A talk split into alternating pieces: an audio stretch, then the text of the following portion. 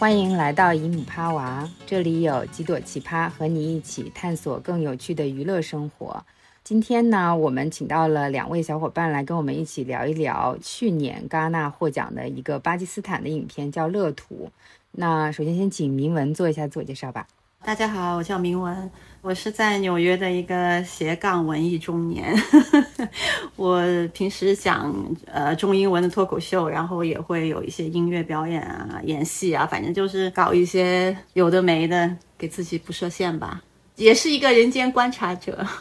好的，谢谢明文。那乔一妹也做一下自我介绍吧。大家好，我是你们的老朋友乔一妹。我也在纽约，然后是在纽约跟明文认识的，非常高兴能够再次过来。好的，也谢谢乔一妹。那我就是今天的主持人乔伊母。这个电影《乐土》其实是乔一妹推荐的。我先介绍一下这个影片。那我首先是在豆瓣上找到了一个简介：拉纳家族是一个封建和专制并行的家族，全家人都翘首以待着会有新生的男婴来继承家族血脉。天不遂人愿，他们的小儿子偷偷加入了一个难登大雅之堂的舞蹈剧团，并爱上了其中一位雄心勃勃的跨性别女星。他们不可能的爱情点燃了整个家族对反叛的渴望。当内心的乐土逐渐被外部的世界侵蚀，他们该何去何从？巴基斯坦深奥篇：父权制社会下的边缘人物的写真。豆瓣简介结束。这个片子和导演塞姆·萨迪克是在去年第七十五届戛纳电影节的一种关注单元获得了评审团奖，然后我看到他好像还获得了一个酷儿棕榈奖。不然我们就从观影感受开始吧。我看了之后特别后悔是一个人去看的，因为非常的郁闷，非常治愈，导致抑郁。那个治愈，就有一种。胸口被打了一记蒙拳那种感觉，因为我找不出那个所谓的真凶，就是所有的人都是帮凶，所以我的愤怒不知道朝这个电影的哪一个角色去发泄。嗯，我的话应该说是今天早上其实才完成看了第二遍，然后第一遍看完其实就是觉得。拍得很好，也是因为另外一个朋友推荐去看的。在稍微了解了一下电影的主题之后，也不知道应该带着什么样的期待去看。但是看完之后就觉得完全是看之前没有办法想象的情节。然后第二次看的时候，可能感受哦，这个心态是不是特别的狭隘的国族主义啊？就是觉得为什么人家巴基斯坦都能拍这样的片子了，为什么咱们中国不能拍？然后看了一下跨性别人群在巴基斯坦相关的法律方面，一八年是通过有一个立法有保护的嘛，但是好像从今年还是去年年底开始又有一些变化，但是至少因为有这样的立法，所以也让他们能够在电影方面能够以这样的角色为主角去拍这样的片子，就觉得还挺羡慕的。嗯嗯。我也是今天上午才看了第二遍的，我觉得我的观影感受还是跟第一次差不多的，就是我看完了之后会觉得，怎么这里边的男的都这么懦弱，然后所有有勇气的人全部都是女性，不管她是顺性别女性还是跨性别的女性。我还挺同意明文刚刚说的，就好像你没有办法去找到那个凶手。就是那种被打了好几闷棍的感觉，你也不知道到底是谁把你打了，所以就还挺令人窒息的。今天还特别仔细的想了一下，我会比较喜欢其中的哪个角色。我发现我其实最喜欢的就是那个自杀的穆塔兹，就是男主海德的老婆。我会觉得她是这个片子里面应该说是最明亮的一个角色了。那你们两个有什么特别喜欢的角色，或者特别不喜欢的角色吗？我也最喜欢他，我觉得应该很多观众都最喜欢他。嗯，我也是最喜欢他，因为我是特别能够共情他对事业不能叫追求，他有他的快乐，他的快乐其实很简单，就是他的能力被大家看到了，不是说多大的能力，他在工作中解决了一个不大不小的一个问题，他的价值，他的大脑智慧被大家看见，那种快乐，我觉得特别能共情他对生活的这种追求。嗯。就是说，他在他的事业之中是有自豪感的，但又不是那种特别资本主义的，一定要成为一个多么厉害的人的那种女性。所以你会比较喜欢她，是吗？对，我们就直接说一下为什么会喜欢穆塔兹这个角色吧。我自己对她的喜欢，我觉得第一次看的时候是觉得他是一个特别 caring 的一个角色，你从他身上能够感觉到的就是支持，是对所有人的支持，即使是已经侵犯到了他的权利，他还是很支持这整个的大的父系的家庭的。但我在第二次看的时候，我会有另外一种感觉，就是他的反抗。他在面对的一个东西，可能对他来说是没有办法直接站起来去反抗，就是那种喊口号式的去反抗，或者是真的像他曾经计划的那个样子，提起行李箱就直接出走的。那更多的可能就是他只能以他自己的方式做最大限度的反抗，然后最后这个反抗呈现的形式就是他喝药自杀了。我不会留在这个世界上继续给你们生小孩。我也不会把这个小孩继续留在世界上。这个在我的解读里面，就是他能够做到的最大的反抗。所以其实虽然这个是挺悲伤的一件事情，但是这个角色的塑造是我会比较欣赏的。我比较喜欢她的一点就是她有在表达，她并不是一个完全沉默的女性。嗯，她有表达她对丈夫得到了工作，她必须得失去工作的妒忌。她也有表达她要捍卫自己的工作。就是她不是一个完全沉默的一个女性，她有正面的表达自己的诉求。嗯，我喜欢他的原因是因为我觉得他天性里面有特别自由和洒脱的方面。比如说你说到他的反抗，我觉得他并不是很多，比如说西方的电影，他谈性和性别就感觉是身份意识这个框架下去拍的。我觉得。她肯定是没有一个什么女性意识的觉醒了，或者是怎么样，我一定要去反抗这个父权了。我觉得她是天性里面有特别不受一些框架的约束束缚的这个自由的部分，就是她从来也没有想过，即便她是在那个社会里面，在最后的 throwback，我们看到最开始就是他和海德之间其实是有说过，我结婚之后是不是可以去找工作，包括他说他要当第一个能够为自己化妆的新娘，就是这些。并不是他有意识的反抗，而是这是我喜欢做的事儿。你会让我这么做吗？如果你让我这么做，我们就可以在一起。然后包括海德跟他说，他找到的工作其实是跟着燕舞剧院里面的跨性别的这个女性去当他的舞者的时候，他也没有污名或者是一些妒忌。他首先问的是。你喜欢跳舞吗？你给我跳几下看看。然后他发现海德是喜欢的，而且跳的挺好的。而且他说，这是我第一次看你动作那么多。她能够感受到她的丈夫在这个工作里面得到的那种快乐，她就马上能够共情。她会觉得没什么呀，这份工作挺好的，就是你喜欢就很好，也没有那种威胁感，没有觉得天哪，你跟着这么漂亮的一个女的在一起，就是让我觉得这是一件可能要感受到威胁的事情。我觉得他就是很跟随。随着内心的感受的这么一个人，而且会允许身边的人也去跟随自己的感受的人，但是可惜就是在这个家庭和社会的环境里面，他没有办法被别人去允许跟随着自己的感受和快乐去生活。嗯，你这样说就让我想到，为什么在整个这个电影里面，我最不喜欢的角色就是男主海德。他从一开始的时候看起来是一个特别特别贴心的一个小棉袄的角色。在一个非常严重的父权的男主外女主内的这么一个国家里面，他是那个在家里面帮他嫂子带孩子跟做饭的男性，然后他让他的妻子出去工作。同时还跟他的嫂子的这些小孩们一起玩呀什么的，整个的画面都看起来非常和谐，好像是一个榜样的男性一样的一个角色。但是在面对任何的挑战的时候，他都没有跟他的妻子站在一起，他都没有这个词是什么？没有履行吗？没有守护吗？他。最一开始在结婚之前给他的未婚妻穆塔兹的这些承诺，所以我会觉得，如果你是一个，比如说像他的爸爸，爸爸就是一个非常明确的父权大家长的角色，他不在乎任何的其他的东西，他只在乎他的权威。当然，爸爸也是一个非常的不守约的、自私的、懦弱的角色，他也不像他的哥哥，好像海德还是一个比较会为自己的妻子、会为女性来考虑的这么一个人。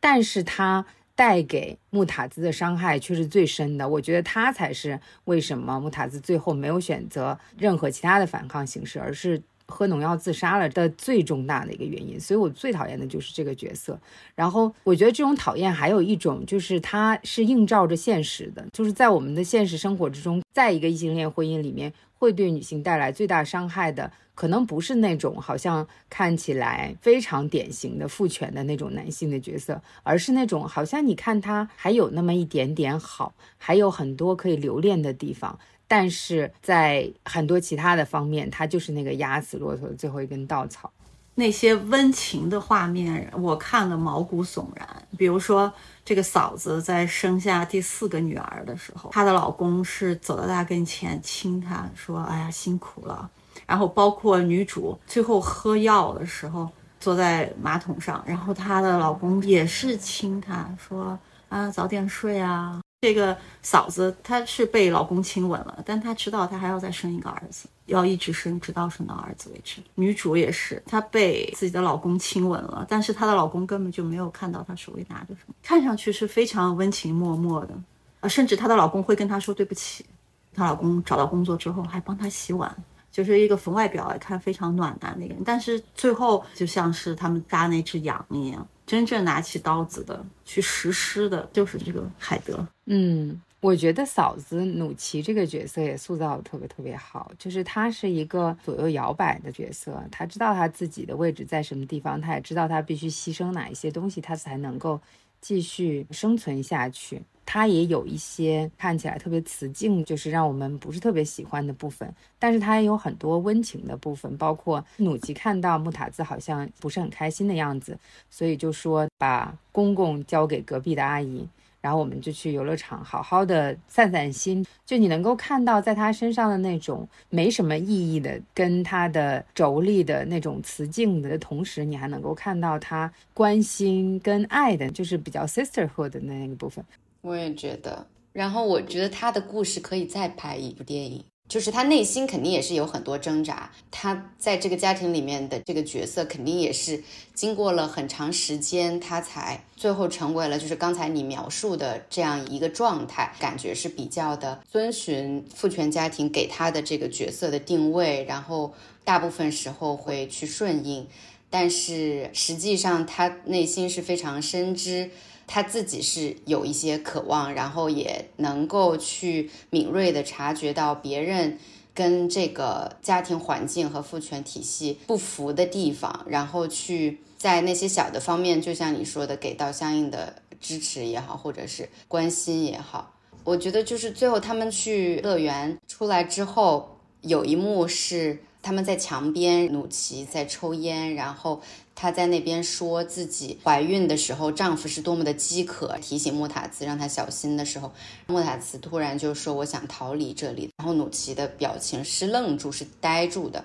然后我觉得他那个反应不仅仅是觉得“天哪，莫塔兹你怎么可以说这样的话？我从来没想到你会有这样的想法。”我觉得他其实那个反应有一部分是。你居然说出了我的想法，他心里肯定也是有很冲突、很矛盾、很压抑的部分，有一种天呐，你怎么有勇气说出这样大逆不道的话？最后我们可以看到木塔子死去的时候，他的那个爆发，然后我觉得就是那个爆发，其实是这整个片子里面。最爽的地方了，就是整个片子都很压抑，呃，像明文说的感觉胸口闷闷的。但是努奇爆发出来的时候，他是说出了可能很多人心里想的话。我觉得那一幕对我来说就是这整个片子最理想的一个片段，因为现实中肯定很多人是像努奇一样生活，但是可能最后也不会有这样的爆发，不会有这样的表达，不会说出到底真凶是谁，真相是什么。对我来说，电影里面让我特别吃惊的一个环节是，他说到他是设计师。我当时第一反应就是哇，因为电影里面花了很多的篇幅去拍这个嫂子跟穆塔兹两个人一起艰难的从楼上搬下来一个桌子，然后艰难的去凿冰、去开风扇，让这个温度降下来。就是他们花非常多的体力和时间去做在家庭中非常琐碎的这种工作。因为我是读商学的，我第一反应就会觉得说，两个人明明可以创造更多的价值，挣更多的工资，买一个空调 可以节省非常多的时间，但是这个就不是一个解决方案。但是为什么在他们这个社会，它就不是一个解决方案呢？它的解决方案就是你得待在家里，嗯，它是一个没有合法性的解决方案，因为其实这个事情之前穆塔兹也说过，说下个月我们买个空调装在我们这边吧，因为太热了。然后海德就说，要是买空调的话，得放在爸爸那个房间里面。他说，那我们就买俩，就是有一种特别财大气粗的感觉，就是咱有钱，咱现在就买两个空调得了。但是问题就在于，也没有下个月了，直接就是海德去。做这个伴舞了之后，他就再也没有任何的机会去工作了。然后这个工作对他来说还是双重的，一方面是会带来这个经济方面的好处，就像你刚刚说的，它可以解决很多的这个家庭存在的问题的同时，他的自我实现的这个部分就整个被抹杀掉了。让我特别吃惊的一点是，这个男主的父亲，我觉得是一种帝王般的待遇，就是他的儿子要给他按摩，还有儿子给他洗澡。然后我就能理解为什么他们非要生出儿子了，因为等他年老了之后，他不单能享受妻子贴身的这种服侍，他还能享受儿媳的。你想象一下，如果你只有女儿，你的女儿会嫁到男方家里，那你只有妻子服侍你；但如果有儿子，就又有儿子，又有儿媳，又有老婆在身边，哇，那真的是帝王般的享受。当然，他想生儿子，我一下就理解了，而且也不用他自己生呀。对，不用他生，也不用他养，他只是出一个精子而已，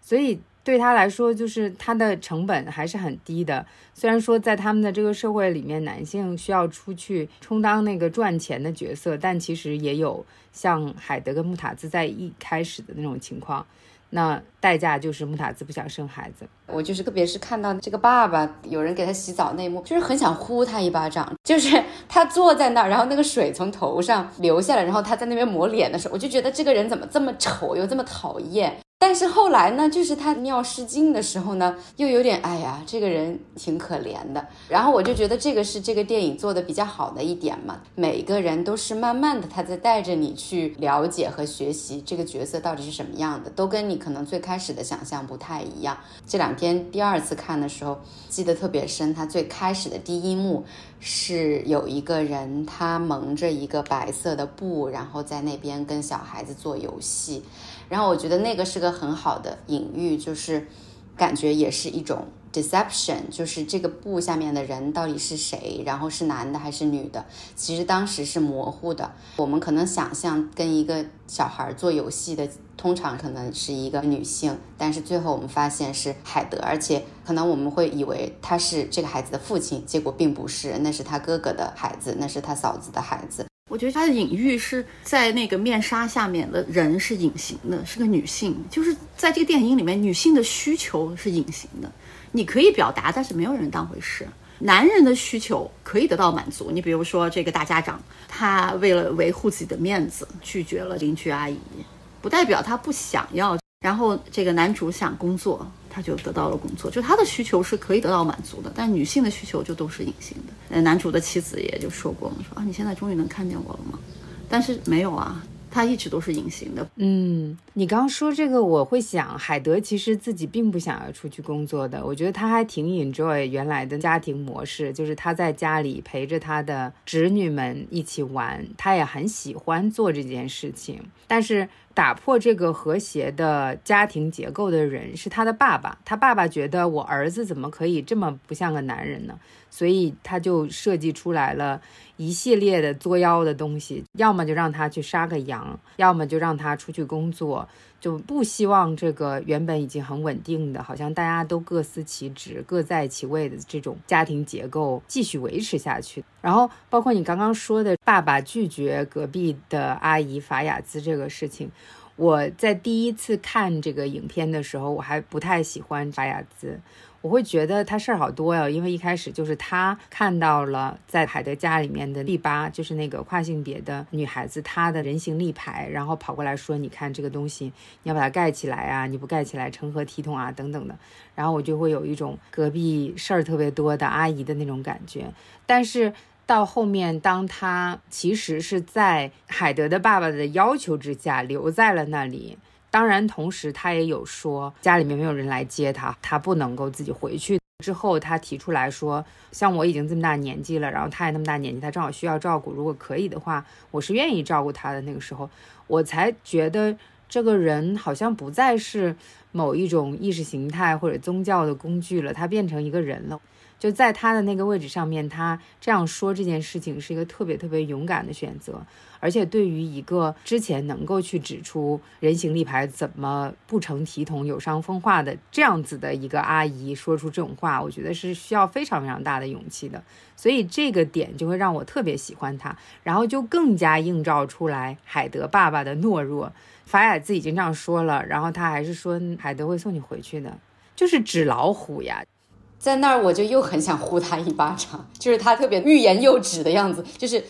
嗯，你还是回去吧。我觉得那个地方是我第一次看到了法亚兹的脸，第一次在这个电影里面，他的脸是比较近距离的，有一个特写的感觉。在那之前，感觉都是很远的，我只看到这个人的模糊的一个身影、一个形象。在他跟这个儿子对峙，然后去跟爸爸。相当于是诘问，到底你希不希望我留下？就是我可以留下，就看你的意思的时候，你就发现这个人突然他从模糊，然后你们刚才说的这个隐形，他走到了台前，而且他很有自己的想法，包括他。跟他儿子，他说出来是为什么你会昨天晚上没来接我，就是因为你也没发现我不在家。他也知道自己就是一个隐形的人，然后他不停的来这一户人家去照顾这个爸爸、这个父亲的角色，是因为他在这个家里他是被看见的，至少不管他做什么，是照顾这个爸爸也好，还是去做那些幺蛾子的事儿，至少感觉他是这个家里面还扮演了挺重要的一个角色的这么一个人。对，但是在家里，他和他儿子和儿媳那里，他这个人是隐形的。嗯，我们都说男性也是这个父权社会的受害者，这个片子里面也能看出来。但是。最大的受害者还是女性，女性他们要承担更多的情感劳动、家务劳动。就是我不是说不同情男性，看到这个片子没，他们一部分的需求也没有得到满足的时候，迫于无论是脸面啊、社会规训，他们没有做出他们真正内心自己需求的这种行为的时候，我对他们也是有同情的。但是再看看女性的处境，我对他们就同情不起来了。嗯，我看这个电影导演的访谈的时候，他说这个电影它没有什么 agenda，它不是关于一个跨性别议题，或者是关于什么父权议题，也不是去号召大家去社会运动去反抗的这么一个片子。如果说大家从影院出来能够感觉得到对这些有保守立场和观点和价值观的人多了一些同情和共情，那他的目的就达到了。然后我觉得刚刚乔伊姆说的，对于邻居阿姨的这个更多的同情和理解，就是实现了这个目的。但是刚刚明文说的，就是对男性还是没有什么同情的这一点，我不知道有多少其他的观众看了之后，对于其中的哪一个男性角色会尤为的同情，或者是能够共情。我觉得就海德这样的人应该挺典型，应该是挺多的。我一开始对他蛮有好感，但后来就看到他的自私，包括他对 B 爸的爱，我就让我觉得。那个是真正的爱吗？嗯，我觉得他对 Biba 的感情是一种自我投射。其实他想成为 Biba。嗯，当他看到 Biba 那么特立独行，去勇敢表达自己的时候，我觉得他是羡慕。他们如果只是情感层面的投射，两个人还是相处挺好的。他们之间的关系的崩塌，是因为他们在性方面，其实两个人就都是受这样的，就出现了这种错位。我想跟大家讨论的是，说你觉得这种自我投射是真的爱吗？嗯，我觉得我还蛮同意的，就是我会怀疑他对于 Biba 的感情到底是怎么样的，是不是真的爱他？然后这里面有自我投射的部分，我觉得可能也有，就是对于。跨性别人群的一种 fetish 也好，或者是怎么样也好，我不太确定我能够清楚去定义他对 Biba 的这个感情。但是我刚刚其实想问的是，明文你说如果不是性方面的话，可能还不会崩塌。但是我觉得那个裂痕是一开始可能就有一些迹象，但是比较明显的争吵是当这个 Biba 说自己涨工资了之后，呃，那我就可以去做手术了。然后 Heather 说。你为什么一定要去做呢？我就喜欢你现在这个样子，就是在那个时候，V 把他当时的自我意识的表达是非常强烈的。就是我有问你是什么意见吗？我做手术是为自己做，我又不是为你做，我管你喜欢我现在样子还是喜欢什么样子。我觉得那个裂痕是从这个片段开始体现的特别清晰的。嗯。其实刚刚乔一妹说的那个部分，也是我印象特别深刻的一个部分，就是前面你可以看到。B 八是一个有强烈的自我意识，他非常的知道自己在干什么，别人怎么看他的，以及他好像有一套特别完整的价值观以及对待这个世界的逻辑。那我现在是缺钱的一个状态，然后这个剧院的老板他不来给我资助了的话，我就一定要牺牲一部分，再继续回去做那个危险的工作。那我现在回到了我的家里，这一段我特别喜欢的，就是他的师傅跟他说，那个德国的纪录片一直说要采访你，你要不要去呀？是为了死去的 Tina，就是这个人是从来没有出现过的。然后他就说了一句我觉得说的特别好的话，就是他说什么为了 Tina，他们只是为了他们自己。然后我就觉得人间清醒。他就是看得很清楚，所以在后面有那么一段说：“我问过你吗？我要做手术都是为了我自己。你是谁？你跑过来跟我说我喜欢你什么什么样子？”我就会觉得这一段特别的符合他的人设。就我觉得 B 爸是一个非常非常让人喜欢的角色。然后回去说海德，从我的角度，他跟 B 八之间的这个东西只是一种吸引。然后这个吸引，我非常同意刚刚明文说的，是建立在他在探索自我的那个基础之上的。他在那个时候并不知道自己到底是什么样子的性取向，他可能也在探索他自己的性别。在这个时候有这样的一个好像特别敢的反抗权威的、跟别人不一样的这么一个人出现了之后。哇，这个人真的好厉害，我好想要知道他是什么样子的。可能对于他来说，这种强烈的感情就是一种类似吸引跟爱的一种感情，他就靠近了，然后才导致了后面有更进一步的接触，以及后来的这种关系上的裂痕。在这里，我还特别想要说的一个点就是，你可以看到所有的人都是相对男主而存在的。就在这一个片子里面，哪怕这个导演他说他没有一个好像特别清晰明确的主题是一定要怎样怎样，但是他有一个中心人物就是这个男主海德，其他的人是相对他而存在的，其他人的世界也是相对于海德的世界而存在的，所以他会去对 B 八说：“你做手术干嘛呀？我现在挺喜欢你这个样子，就是其他的人都应该是围绕着我转的，即使他是一个。”性多元的角色，我觉得这种话真的大多数的时候应该就只有一个男的能说得出来。我们俩现在是什么关系啊？然后你说你要去做一个手术的时候，我就说你做什么手术呀？你现在这样挺好的，我挺喜欢你现在这个样子。在英语里面这叫 unsolicited suggestion 或者是 opinion，就是不请自来的，就是没有人要问你的观点，但是你要不请自来的要表达自己的观点和建议。男人比较擅长。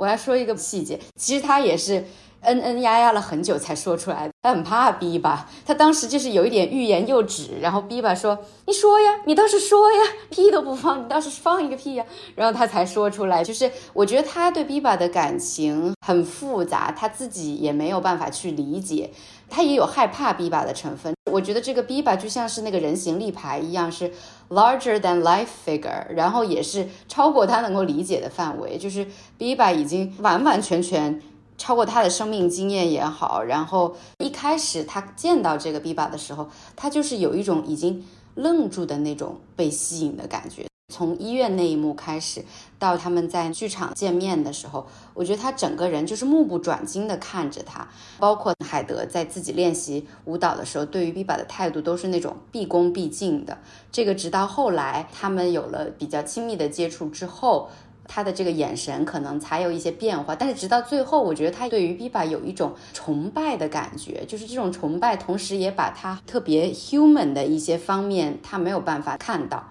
然后刚刚我觉得我特别认同乔伊姆说的，就是 Biba 这个人，其实海德是在借助他去完成自己的自我探索，因为你是可以看到他接手这份工作之后，能够跟他们一起跳舞，然后发现自己的进步，特别是他发现。自己能够运用自己的才智去让他们演出更加精彩的时候，他是有感觉实现了自己人生价值的地方。所以我觉得 Biba 不仅是他的性上面吸引的这个对象，然后他平常的一个陪伴者、一个情人、一个导师、一个性别身份探索的启蒙的这么一个工具也好、领路人也好，包括他的缪斯。他其实是扮演了很多角色的，但是我不知道你刚才说的，就是这个剧里面所有的人物都是相对海德来说的这一点，我是不是完全理解或者同意？因为我觉得这个肯定不是导演可能会宣称的他的一个意图，就是他肯定还是希望是一个。群像，然后包括我跟另外一个比较年长的白人女性朋友交流的时候，她特别喜欢这部电影，然后她就特别激动的跟我说：“她说你知道吗？这个片子的导演是个男的耶，而且看起来不像是会拍出这种电影的一个男的。就是我看完我就说肯定是个女的拍的，怎么可能有男的能够理解女性这么深刻？因为这个电影好像是在说男的，其实都是在说女性。”我其实挺想探讨一个话题的。我看到的一个关键词在这个电影里面是假性亲密，就是看上去是和谐的，尤其是我就说男主对妻子会有肢体的碰触啊、亲吻啊、说对不起啊，然后会表达歉意啊。但实际上他并没有真正的看到他的妻子。至少在美国的话，虐待这个定义里面是包括情感虐待的。那情感虐待里面又包括情感忽略。这个情感虐待，我念一下哈，他就说这个经常是很难去证明的，它包括了你 withdraw 自己的 love support，还有 gardens。我觉得男主对他妻子的需求，对他妻子当时情感的表达，他其实都是忽略的。但是你从肢体上，从外表来看，他是温柔的，但实际上，我觉得这种忽略就是一种暴力。嗯，我其实特别同意刚刚明文说的这个忽视就是一种家庭暴力，因为对我来说。最暴力的一幕就是穆塔兹，他当时已经在喝藏在马桶水箱里面的农药了。那个时候，海德敲门说要进来，然后穆塔兹手上是拿着开着瓶盖的这一瓶农药。海德进来还跟他打了招呼，说了话，好像还洗漱了之后还出去。都没有发现他手上拿着的农药，他也没有注意到穆塔兹在怀孕之后整个情绪上面有非常非常大的变化。我觉得这个其实对我来说是最暴力的一幕，就是明明原本在一开始的时候是非常非常亲密的，你说是夫妻也好，你说是伴侣也好，或者你说我们是合作者也好，队友也好，但是到后面就已经到了这种好像你看到他，但是你又同时看不到他的那种状况。然后我会觉得海德这个人，他在一开始的时候，他对穆塔兹是一种尊重性质的爱，或者是说，我不知道，可能这种类型的爱在穆斯林的文化里面是一种健康的夫妻之间的爱，还是说有其他的类型的这种爱的标杆？但是有很多的刚刚铭文提到的这种亲密，我觉得都是礼节性质的，是一种表现，或者是。用 Butler 的词就是一种表演，就我在表演我对你的亲密，我在表演一个丈夫、一个伴侣、一个贴心的人，而不是说我发自内心的想要去亲近。我觉得海德可能是一个一次只能做一件事情的人，他在一开始的时候对。穆塔兹的这种感情、这种亲密，我觉得是发自内心的，因为他们两个是互相依靠的情况。因为作为一个在外工作的女性，我相信在那样的一个父权大家庭里面，她应该也是一个异类。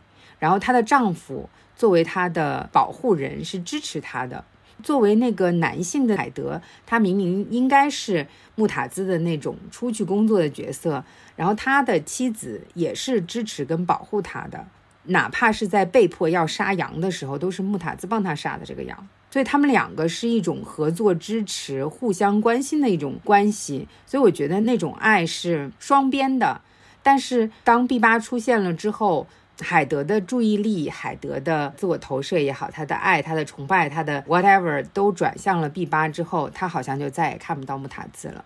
然后故事就产生了，他就不再继续承担他应该承担的，作为一个不管是好朋友还是一个特别 caring 的队友，他去追求他的梦了。嗯，我觉得你刚才说的这个队友蛮精准的，就是他们俩的这个关系，好像不是那种亲密的夫妻关系，而是是一种队友关系，就是因为他们俩都是在这个社会环境下面。有一些跟可能社会期望不符，但是在原本他们的这个夫妻关系里面，他们可以 let each other be 的这么一个情况。然后我觉得他们的关系的变化就在于有另外一个人可以让他不仅是 let him be，甚至是 let him change，然后就是可以让他探索自己更多的可能性。我觉得海德能够跟穆塔兹比较长时间的有队友的关系，包括他们结婚，相当于也是协商的结果，是因为他们的性别。我觉得说倒转可能有一点二元，但是其实恰恰是因为他们俩都能够互相让对方去做他们自己本应该承担的社会给他们期待的那个角色。就是海德一点儿也不介意她做那个所谓的家庭主妇，穆塔兹也不在意自己的丈夫没有工作。穆塔兹帮海德杀羊的那一幕也好，他们很长时间都是穆塔兹在外面工作，然后海德在家里照顾呃家里和孩子也好，就是他们的这个角色在社会的这个框架里面是倒转的嘛。然后我刚刚还想到的一点就是，男主跟 B 八在一起之后，他对穆塔兹的感情有变化吗？我觉得他还是对穆塔兹是爱或者有温情的，就是虽然他的那些亲密的肢体行为可能是假性的或者是一种表演，但是我觉得他心里对穆塔兹的那个感情其实没有变化，就是一直是这样的，只是同时有另外一个人的出现，他有另外一部分感情就是特别的强烈、特别大，所以原来的这一部分可能就是看不见了。然后我我有一幕想探讨的就是。海德和毕巴闹掰了之后，他回到家里，穆塔兹也回到家里。好像先是穆塔兹问你的鞋去哪儿了，然后这个时候海德是很没有顾忌的说：“我也不知道他去哪儿，可能留在毕巴家了。”嗯，我不知道他那一下他没有想要去掩饰是为什么。就是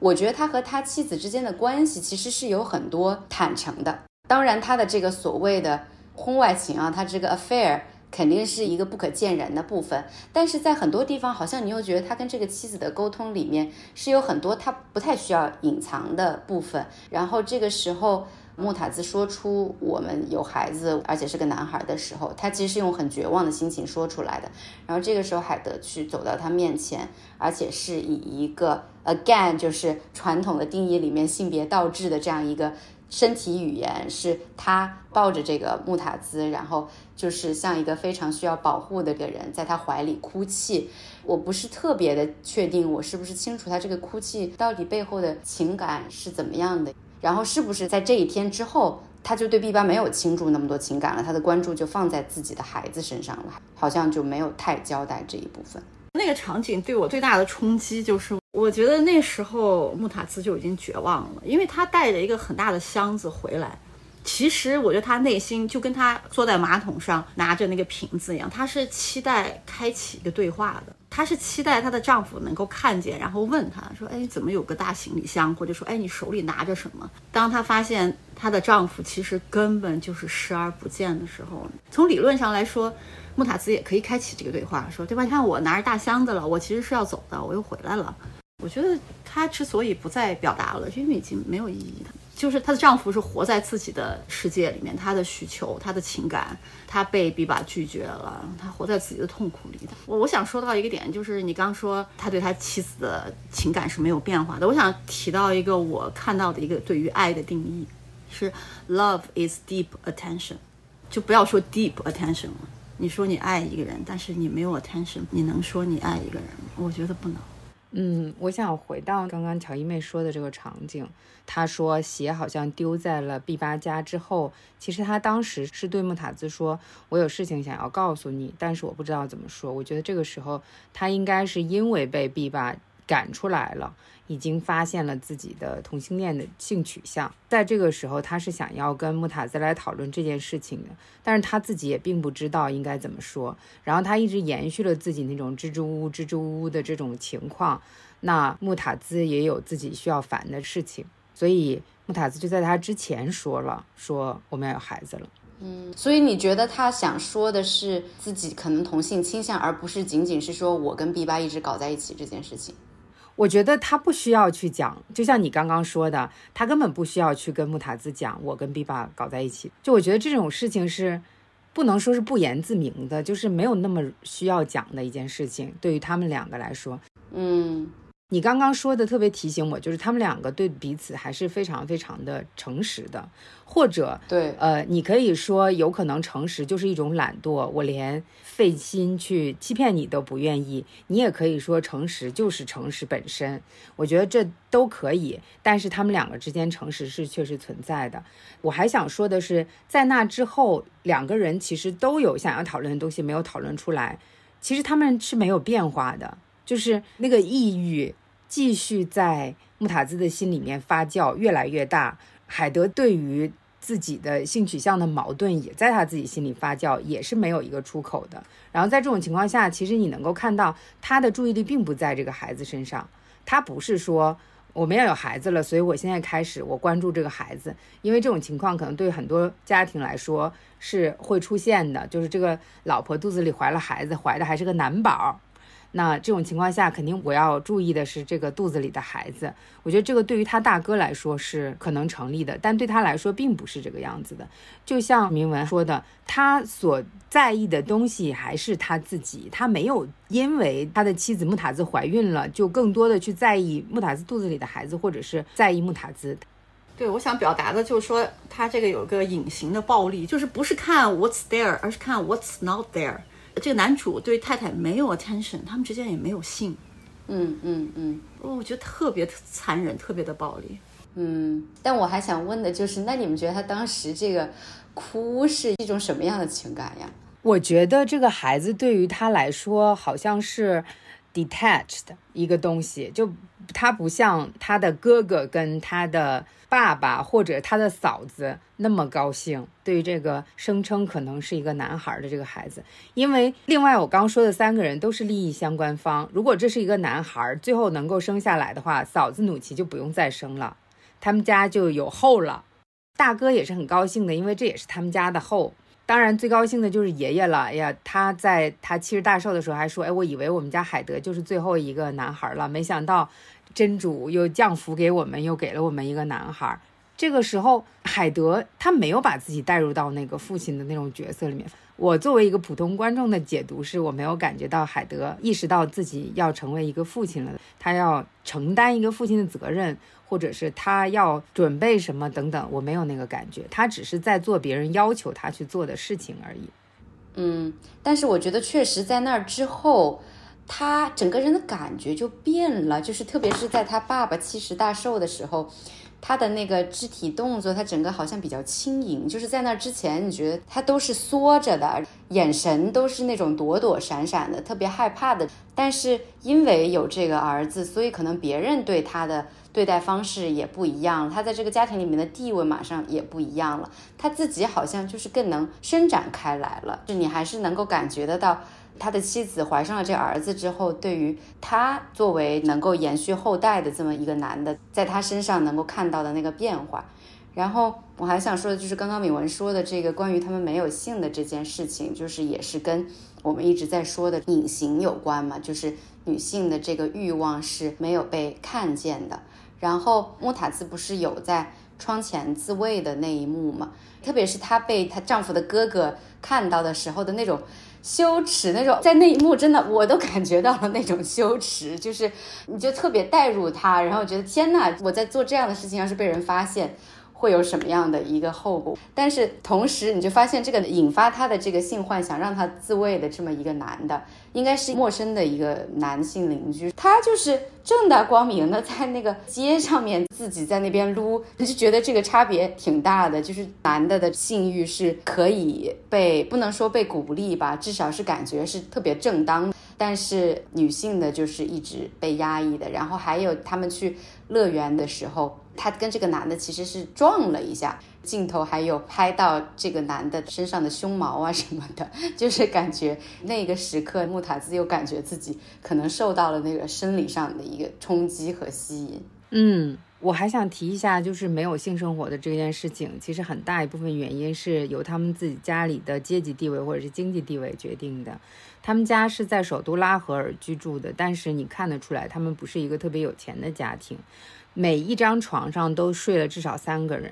然后很多时候他们两个中间都睡着一个他们的侄女，其实有一幕戏是穆塔兹想要有性生活，然后海德就以旁边睡着小侄女儿为借口，说不行，他会醒的，然后这个事情就没有成功。我还想说一下，就刚刚说那个海德在知道自己也未来要有儿子了之后，好像立刻马上脸上、眼睛上就有光了，走路好像都带风了的这个，我觉得这不就是他的男性气质的体现吗？因为他之前最不被 validate 的就是他的男性气质，所有的人都在说你怎么像个女人一样啊。好像他又比较矮小，他又去做那些女人才做的事情。他原来又没有工作，虽然他有了工作，他也就是一个伴舞，都不是特别上台面的工作。所以能让他的老婆怀孕，并且能让老婆怀上男宝，对他来说就是一个男性气质的一个非常非常大的体现。然后这个其实。之前有过铺垫，就是虽然大家都是舞者，但是你也能够看到其他的男性舞者有对他进行挑衅，有对这种比较温柔的男性就会觉得他好像不够有男子气概啊等等的这种。我觉得那个就是男性气质的怎么说 reclaim 吗？对对，我补充一个细节，这个男主的爸爸质问过他，哎，你们怎么没小孩？是不是你不行啊？嗯，对。我觉得还有一个男主男性气质被其他人看见的一个点，就是在电影的最后，就是他的妻子死后，然后你就看到街坊邻居亲戚在那边非常沉重的聚集在他们家里，镜头拍的是海德的背影从最里面那一间出来，然后一路上经过这些围坐在他们家里的邻居亲戚，然后就每一个人，而且好像。除了最开始的那个努奇和法亚兹，后面都是男性的邻居或者是亲属，都给了他一个拥抱，或者是好像充满着这种同情的一个肢体上面的一种安慰。然后我就觉得那一幕对我来说也挺讽刺的，因为他们可能。跟穆塔兹都不熟，他们所能感受到的那一点点有限的同情和共情，其实是基于男性的这种我能够理解你的妻子，特别是怀了你的孩子的妻子，在这个时候死了，他作为你的附属品，我作为一个男性的特别能够理解你，就是他们的这种同情，并不是基于穆塔兹的，而是基于一种男性同盟之间的这种感情。对呀。就是那一句，虽然你的太太失去了生命，可是你失去了个儿子啊。对，就是这个仪式的主角其实是海德，他在这个时候他的地位不能说上升了，但是又被强调了，就是他作为这个死去的妻子的丈夫和孩子的父亲，这是一个多么大的损失呀！对。我也觉得家里人知道穆塔兹怀孕了，开始穆塔兹就再也不是穆塔兹自己了。穆塔兹只剩下了一个肚子。就是七十大寿的时候，穆塔兹已经受不了了，他要出去跟孩子们一起玩，发泄一下自己的时候，我现在一定要说，我特别喜欢这个电影的镜头语言。它有很多很多的近景，然后都是那种构图特别好的，对着人的脑袋拍的那种，我觉得都特别的能让你有那种跟这个人物好像很近距离的那种感觉。穆塔兹跟小孩玩的那个部分，你就可以看到一开始的时候，镜头是跟着穆塔兹的肚子在拍的，就是你可以感觉到那边所有的人。的目光都跟这个镜头一样，是跟着穆塔兹的肚子的。他们根本不在乎穆塔兹，他摔倒了，他把脑袋撞破了，撞了一个大洞，他们都不在乎，他们只在乎这个肚子会不会有什么问题。然后在后面，嫂子努奇跟海德过来，要嘱咐一下穆塔兹，注意一下，你都已经怀孕了，你要小心一点的时候。那个镜头才从他的肚子上面移到了他的头、他的脸上面，然后这一段就让我觉得这个镜头语言运用的特别特别的好，你就能够非常清楚的知道，当一个女人怀孕了之后，她的整个价值就被降成了这个生育机器。尤其是穆塔兹曾经是一个有过非常成功的、受人尊敬的这样的一种职业，他有过这种类型的经历以后。他被降成了这个样子，对于他的心理来说是一个多么大的打击，就是他的 identity 就变成了一个母亲。That's it, that's all。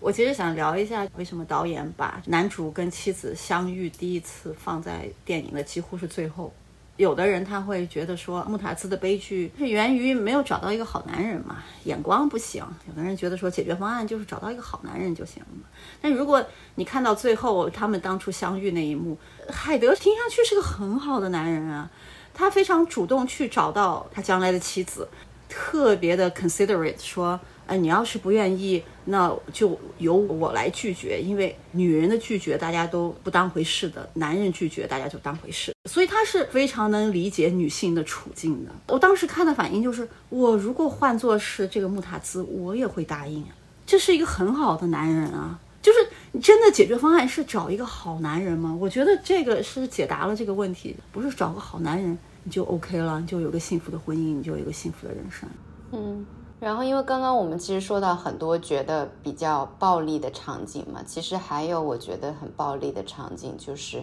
针对 B 八的，发生在跟海德一起当舞者的那一群男人中间，他们总是有这样一些，你刚才用的是挑衅这个词，我觉得就是有这种霸凌的行为，嗯，不管是对于海德的这种嘲笑、这种轻蔑。开他的玩笑，让他做他并不想做的事情，包括把假发放在他身上，然后去用一种不能叫戏谑，就是什么样的口吻去问他和 B 八的关系。包括有一次他们在后台又在霸凌海德的时候，正好被 B 八撞个正着。这个场景对我来说也很暴力，就是他让我很不适，同时你又会感觉到。在我们的日常生活当中，除了那些非常高强度、高密度的暴力场景之外，其实是有很多比较微型的这种看起来没有那么暴烈的一些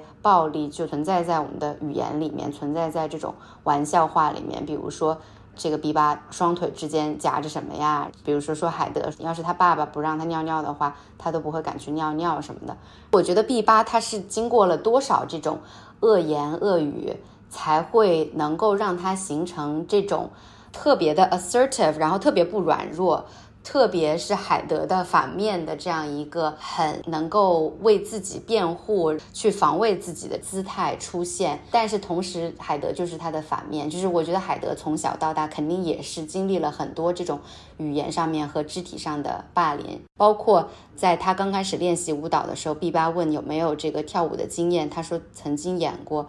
罗密欧与朱丽叶，然后 B 八问他演的是哪个角色，他说自己演的是朱丽叶，就是他其实肯定是从小从青少年时期就可能没有那种很明显的性别意识的这种探索，但是其实他一直是有相对来说比较阴柔、不符合传统男性气概的方面。然后我觉得那个场景对我来说很暴力，因为我想到在我们的身边，在校园里面肯定有很多不符合性别期待的其他性别多元的。人每天都经受着不同层面的这种言语的暴力，然后还有一个我印象很深的是。B 八是为了赚钱吗？去到一个那种像是夜店的地方，然后跳舞，也不知道他们最后发生了什么。但是那一幕，反正就是他被男的推来搡去，然后被强制拥抱这样子，看得我特别特别的难受。然后 B 八在那一幕里面，唯一是有一种困惑和无措的感觉，而且他想要装作什么事也没有发生，但是你能感受到他的那种无助和那种痛苦。嗯，这个其实我也挺想说一下的，就是 B 八他的这种性格，就是你可以看到，好像他非常的 assertive，他有一个非常非常坚硬的壳，像你刚刚说的一样，我觉得应该也是前面不知道受到了多少的打击，实践出来的最能够保护他的一个东西，就是这个非常直接的坚硬的壳。但是，当他把这个坚硬的壳卸掉，在他自己家里面把自己最柔软的那一面展现给海德的时候，他其实并没有获得什么。他有去跟海德说缇娜到底是怎么死的，就是我们两个一起在那边跳舞，然后有一个人过来摸缇娜，缇娜不愿意，他想要挣脱的时候就被人一枪打死了。然后我想这也是为什么他不愿意再回去那个舞厅挣钱的一个非常非常大的原因。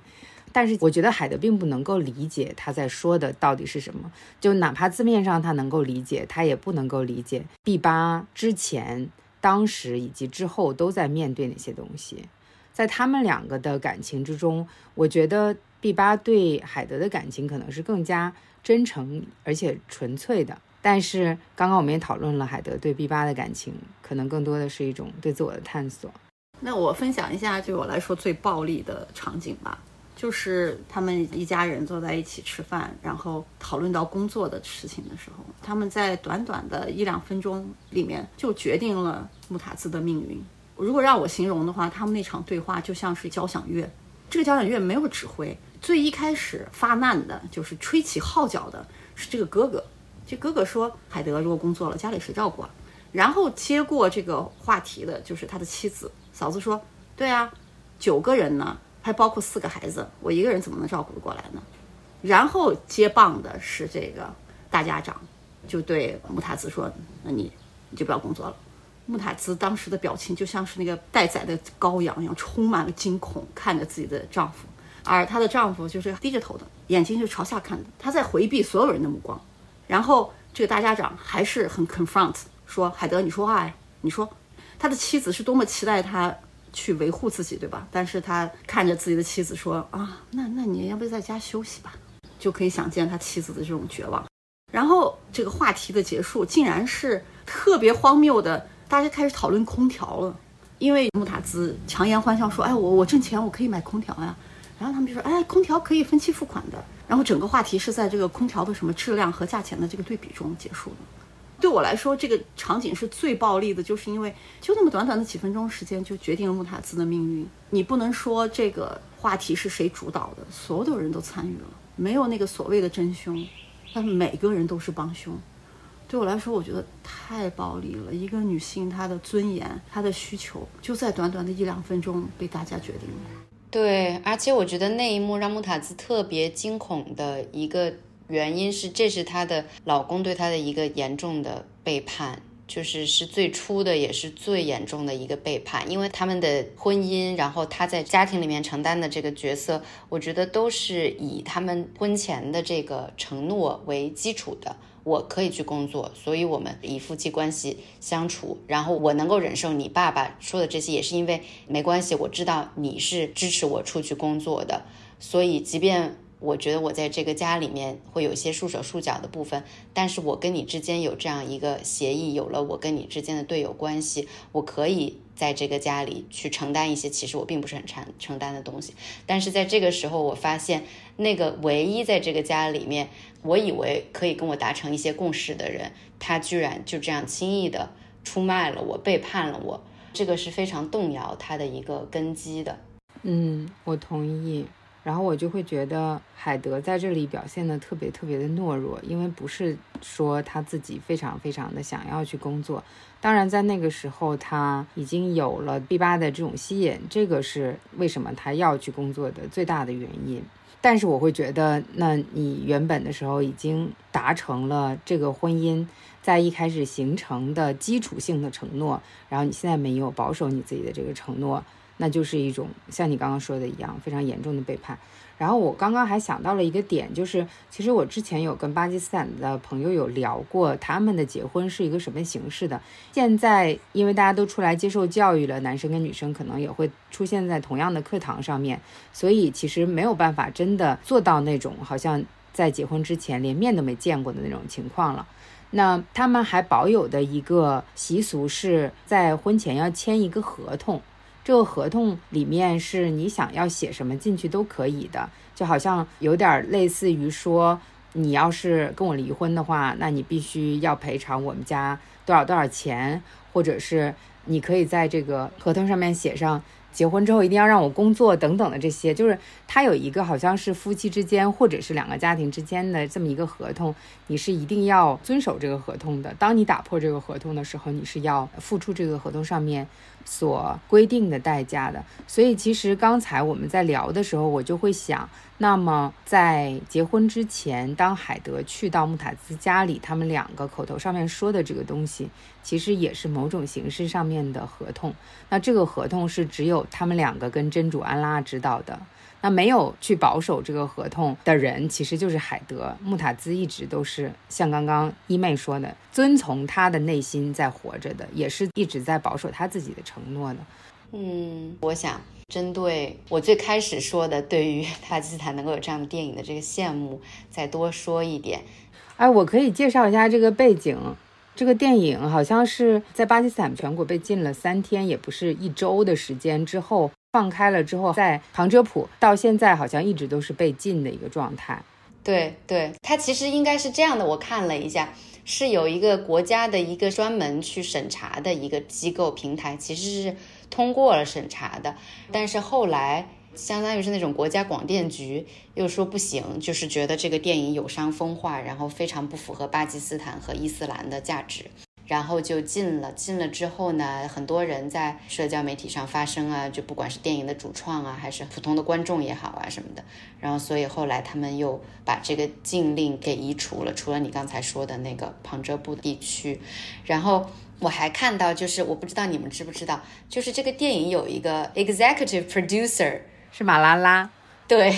然后，因为我看到那个有一篇文章里面，就是说他还对这个电影相当于是 defense 他的一段声明嘛。然后我觉得说的特别特别的好。然后我刚才想说的，就我很喜欢这个电影的一点呢，就是包括这个导演自己也提到的，就是我觉得他是能让我看到这种性与性别还有性向的这种流动性，不是只存在于西方的国家或者是那一种自由民主的概念里面。然后我们要有身份认同的这种运动，它才有这么一个现代自由民主国家立法体系下的这样一个人权的基本自由。我觉得不是的，就是像在巴基斯坦或者印度或者其他一些地方，就是这种流动性其实是内生于这个文化的，即便这个文化或者是宗教有很多限制的部分。但是其实，在历史上面是有，比如说跨性别的人的存在，或者说非男性、非女性的第三性别的人的存在，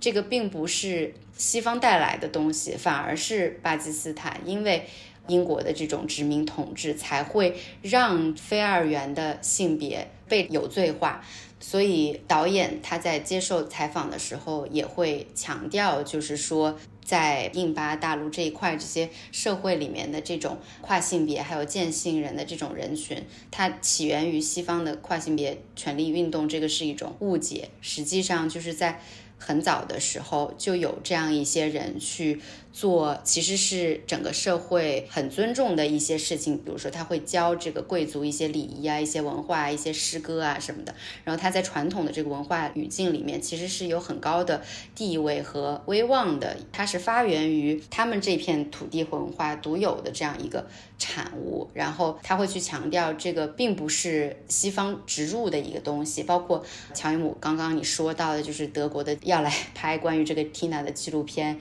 然后被这。个个 B 八怼回去，我觉得这一点也特别好。我觉得，即便是在这样一个父权的伊斯兰的这个社会里面，它并不是自然的就完全没有一个空隙，让人有性别的一些其他的表达。实际上，在巴基斯坦，像 B 八这样的跨性别者是很多的，但是他们的境遇可能并没有像这个电影里面 B 八的这个角色这么好。可能他们很多都是经济上面更加的岌岌可危，然后比如说从事性工作的人很多，然后是没有办法以 B 八这么强势，然后这么有自信的姿态在社会上面立足的。但是同时，电影里面的这个 B 八这个角色，他是非常清楚自己的。女性身份，就是她可能不会以跨性别者去自居，她就觉得自己就是一个女性。怎么说？就是虽然这个电影，我觉得对于整个 trans community 是一个很好的一个 resistant 的这么一个文化产品，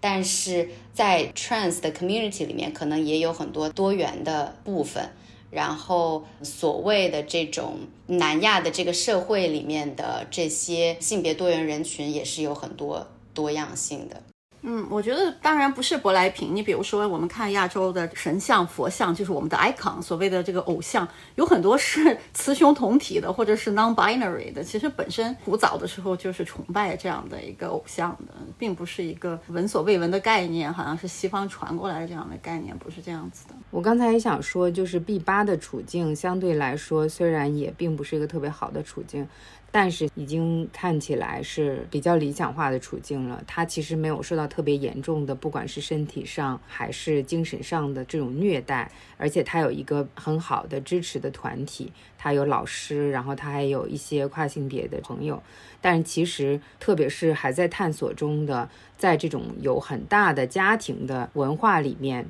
对于他们来说，事情可能并没有这么理想化，没有这么好。所以其实这个是我也想提到的一个点。当然，这个片子里面它能够展现的东西也就只有这么多，然后它已经展现出来非常多的东西了。所以我觉得在性别多元的这个部分还算是挺不错的一个片子。然后我想回应之前乔一妹有说的一个。朋友说，这个片子一开始看的时候没有觉得是男的拍的，会觉得是女的拍的。我不会觉得是 女的拍的，原因我其实一开始的时候已经讲过了。你能够感觉到他是把一个男主放在中心视角的位置上的，以他为中心为参照系再去讲其他人的故事的。那作为一个女性导演的话，可能也会有人这么拍。但是我觉得他如果是拍这样子的主题的话，应该就不会以这种形式来拍了。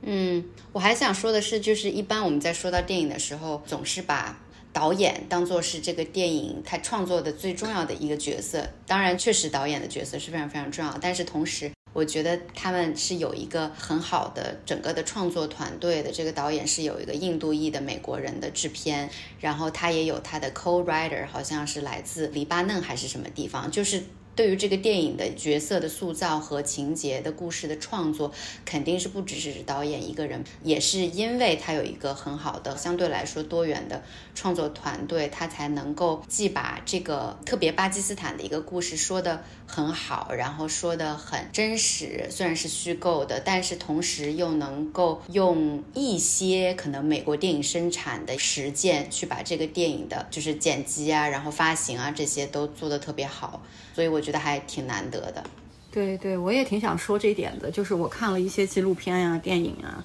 非常优秀的，能够展现某一个国家或者地区的文化。他们都是就像我们一样是移民，他们在美国接受了教育，他们懂得美国的视觉语言，或者说所谓西方的电影语言，但他们又了解自己原生文化的这种处境，所以他们拍出来的片子，我觉得就非常合我的审美，能促进我对当地的一个了解。嗯，然后我还想回应一下前面铭文说的那个，就是为什么会在最后才把两个人第一次见面的情景呈现出来。我会觉得这个其实跟前面杀羊的那个部分是一个互文。羊这个东西对于很多的片子来说，它都是一个非常强烈的献祭品的隐喻，然后杀羊。在很多很多的片子里面，都会是对女性或者是其他的少数群体、下属群体的迫害的一种隐喻。前面杀羊的那个部分，明明被要求杀羊的这个人其实是海德，是海德拿了刀子，然后他去捅这个羊，但是他却没有办法下手把这个羊杀了，最后是穆塔兹把这个羊杀了的。我在第二次看的时候，我就会非常强烈的觉得，这就昭示了穆塔兹最后的结局，就是他会从海德手里把刀子接过来，把自己杀了。我就会觉得，就是这个片子基调定下来了，就是男的就是不行，就是懦弱，就是不值得信任。就像刚刚铭文说的一样，他前面说的再好听，你后面也不见得就能够依靠他。对于 B 八来说也好，对于穆塔兹来说也好，在某种程度上是这个社会体制都要求他们一定要有一个人来依靠，然后他们在这个时候都选择了男主海德。然后海德在初次见面的时候，不管是跟 B 八还是对穆塔兹。都是一个非常温顺的，看起来会照顾你、跟关心你的角色，但是在最后，其实都是他手上拿着这把刀子的。这也是为什么他到最后走向大海的时候，我没有那么同情。但你也不知道他去干嘛，他可能就是去游个泳。这里我真的觉得，就是真不是我看不起他，我觉得他不敢死。嗯，就我觉得他没有勇气死。对。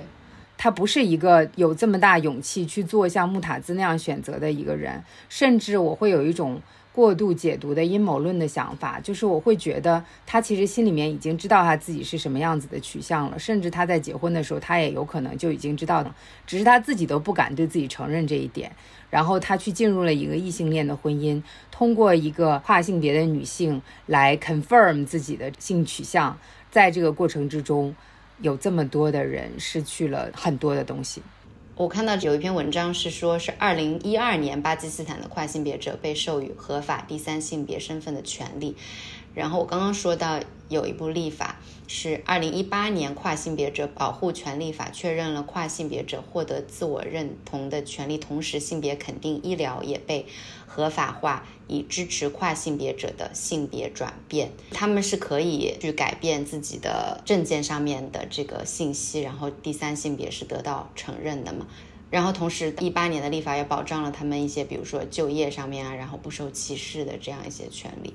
但是我看到新闻是今年的五月份的时候，是这个立法里面的一些规定是被挑战或者是被移除了的，就是是被这个国家的伊斯兰的一个 court 被定义为是他们是不伊斯兰的。所以现在是人们不能够根据自己所内心的感受或者是自我的性别认同去改变他的性别，必须是去遵从出生的时候被指派的那个性别。我觉得他的文艺创作肯定是跟他这个社会的一些政治和立法上面的一些大的环境和事件也是相关的。然后。